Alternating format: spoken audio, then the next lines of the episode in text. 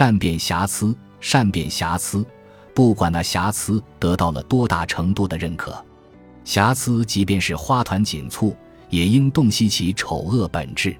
瑕疵也许会裹金镶玉，然而不会因此就能尽掩其漏。瑕疵绝对不会因其技术高贵而就脱卸掉卑劣属性。恶癖可以美化，不过终究不会变成美德。有人会说某某英雄有过某某过失，但是。他们没有看到那人不是因为那过失而成为英雄的，危险则危重，以致可以失仇。阿谀甚至能够无视冒宁，但却未曾注意显赫时的避讳，失事后必定遭到诟病。